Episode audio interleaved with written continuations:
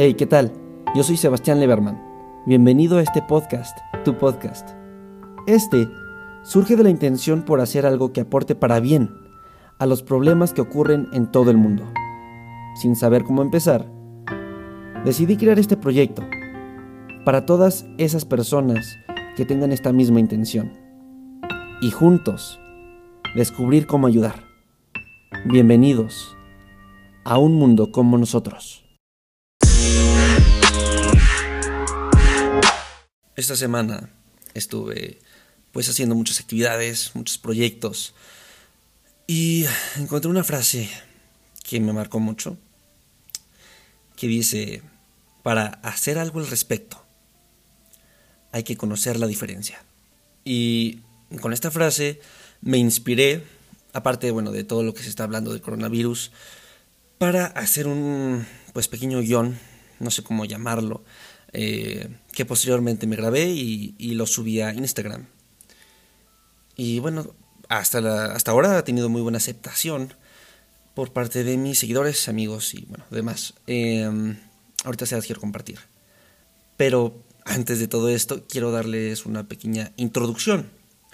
Y es de una TED Talk de Bill Gates acerca de pues que no estábamos preparados para una próxima pandemia. Obviamente que no les puedo contar toda la plática que tuvo Bill Gates, pero en resumen, él decía que si algo iba a matar a 10 millones de personas, sería un virus, más que pues, cualquier otra guerra. Y uno de los problemas es que no invertimos lo justo para, para pues, prevenir esto. Aparte que no hay suficientes personal médico, entre otras cosas. Y él toma de ejemplo el ébola, que murieron aproximadamente 10.100 personas en 400 días, algo así. Y no se extendió tanto, o a menos no a una escala global, porque, bueno, primero, los médicos actuaron muy rápido. Segundo, por la misma naturaleza que el virus, ya que no se transmitía por el aire. Y tercero, pues no atacó áreas urbanas. Aquí me refiero que no tuvo mucho espacio por donde crecer. Pero eso solo fue suerte, la verdad. No siempre íbamos a tener suerte de esta manera. Entonces dio el ejemplo de la gripe española. Las cifras mostraron que murieron cerca de 33 millones de personas en 260 días, casi la mitad del tiempo que en el ébola y bueno, con muchísimos más eh, afectados. Pero él dice que ahora tenemos muchos beneficios tecnológicos y más conocimientos para hacer medicinas, antibióticos, entre otros. Entonces ya tenemos las herramientas y deberíamos estar preparados e invertir más en estos, eh, pues en estos utensilios y herramientas médicas que en las guerras. Entonces, debemos enfocarnos en la salud de las personas, en centros médicos, juntar a las, ventajas medicinales con las militares, para así eh, pues tener una mayor área de, control, ¿no? Para que haya menos afectados. Después hacer simulaciones para ver eh, posibles errores con las planaciones. Y por último, investigar y desarrollar. Eso era lo que él eh, pues nos compartía que él sentía, él había investigado y que pues era lo que se debía de hacer para evitar una próxima pandemia. Ah, él también nos mostró muchas ventajas para nosotros y cómo hacerlo más seguro para todos. Él dijo que deberíamos de hacer esto algo prioritario. No entrar en crisis, no entrar en pánico, pero sí algo prioritario para proteger a las futuras generaciones o a nosotros mismos. Y al final eh, dijo algo que me llamó mucho la atención acerca del ébola. Y es que nos dio una temprana llamada de atención para estar listos ante amenazas más grandes. Ahora, ¿por qué les digo esto? Bueno, primero que nada, quiero destacar que Bill Gates dijo esto en el 2015, hace cinco años. Conocía la situación y quiso hacer algo al respecto. Y ahora retomando con lo actual, pues este, no, no le hicimos caso, ¿cierto? Dijimos, sí, ¿qué crees? Que pues sí deberíamos de tener más conciencia y preocuparnos más por próximas pandemias y enfocarnos en la salud, pero yo siento que la mayoría de las personas no lo veían tan propenso a pasar. ¿A qué me refiero? Pues no veían nada en las noticias, no veían que hubiera un brote de alguna infección, algún virus, etcétera. Hasta ahora, ¿no?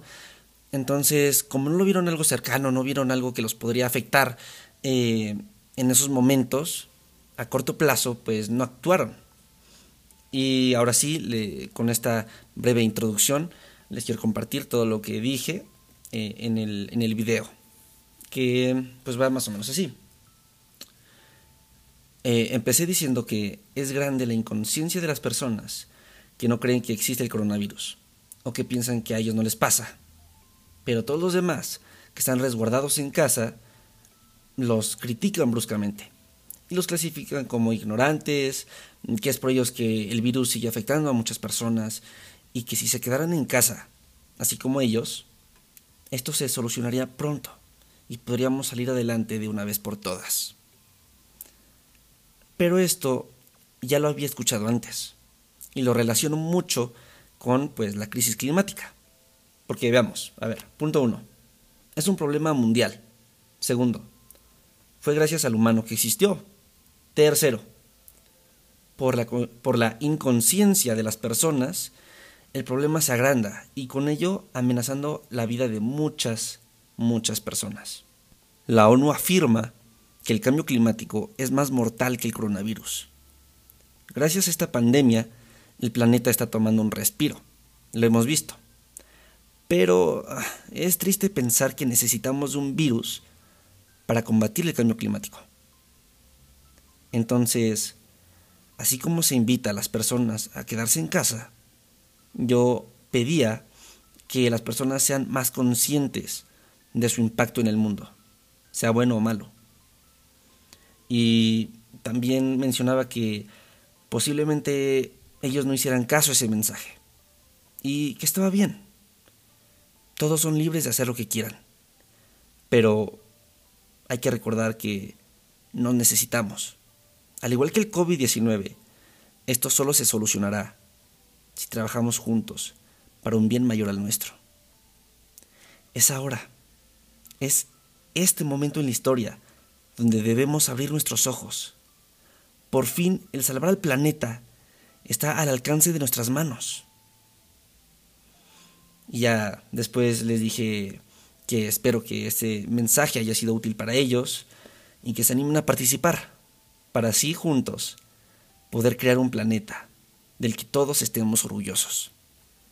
Y eso no solo se los digo a las personas de Instagram o Facebook, no, también se las digo obviamente a ustedes, para que pues se den cuenta de esto, porque mucha gente cree que el coronavirus es una cosa y el cambio climático es otra, pero yo las veo muy ligadas.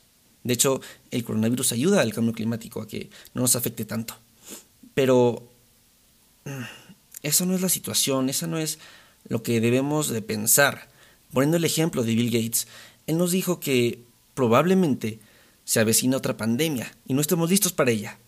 ¿Y cuántas veces no nos han dicho, cuántas veces no hemos visto que nos avisan y nos llama la atención diciendo que el cambio climático es real y se acerca y puede destruir a muchas familias, a muchas personas, a países enteros?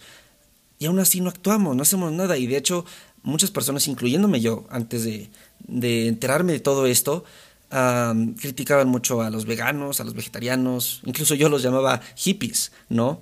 O que, no sé, eh, que no existe esto, que son inventos de los gobiernos, lo que quieran y manden. Pero es cierto, es, es cierto que existe el cambio climático y es cierto que nos afecta mucho más de lo que todos nosotros creemos.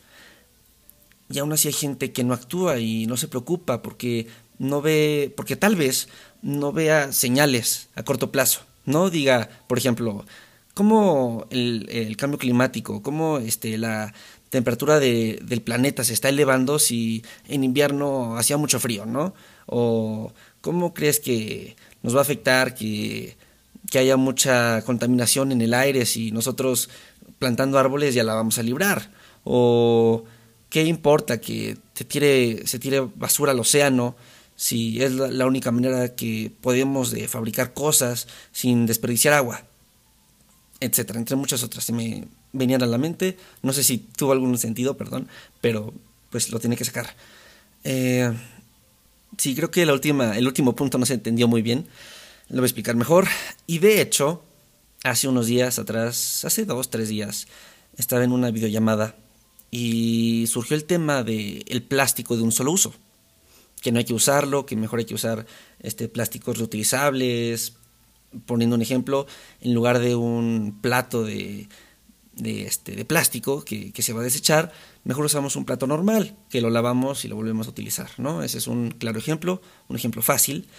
Pero un amigo me decía, oye, si vuelvo a usar este plato y lo lavo, pues voy a tirar agua, voy a gastar agua.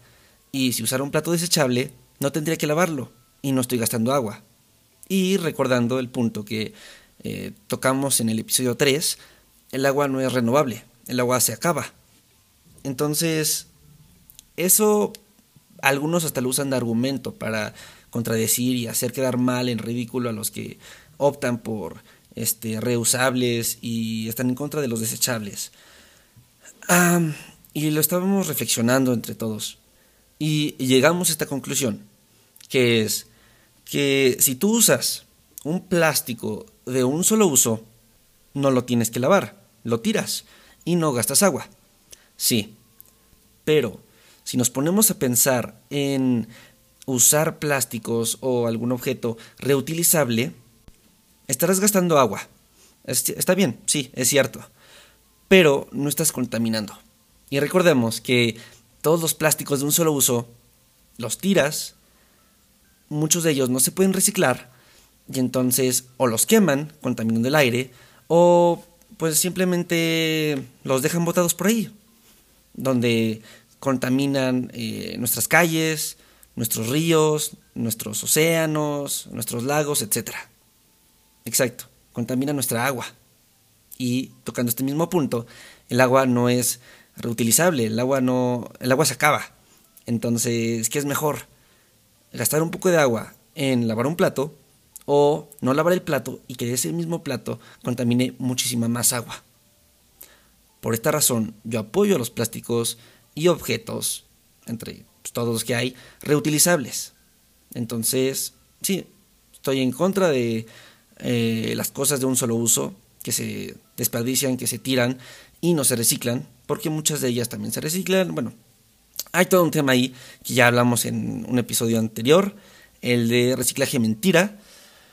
Ah, y también vimos la solución, que es este, la economía circular, que si no has escuchado de ella, tienes algunas dudas, eh, también hay un este, episodio en este podcast dedicado a la economía circular. Entonces, creo que por hoy está bien. Eh, lo que quiero compartir y nos estaremos escuchando a la próxima. No te pido que te suscribas, compartas, comentes o lo que puedas hacer en la plataforma en donde me estés escuchando. No. Solo te invito a que primero te quedes en tu casa, a menos que sea necesario que salgas. Segundo, que hables de esto con tus amigos, con tus familiares, con los más cercanos, para así hacer conciencia. Y así creo yo, se compartiría la idea principal de lo que va este podcast. Muchísimas gracias por darme tu tiempo. Yo fui Sebastián Leverman y nos estaremos escuchando a la próxima. Chao, chao.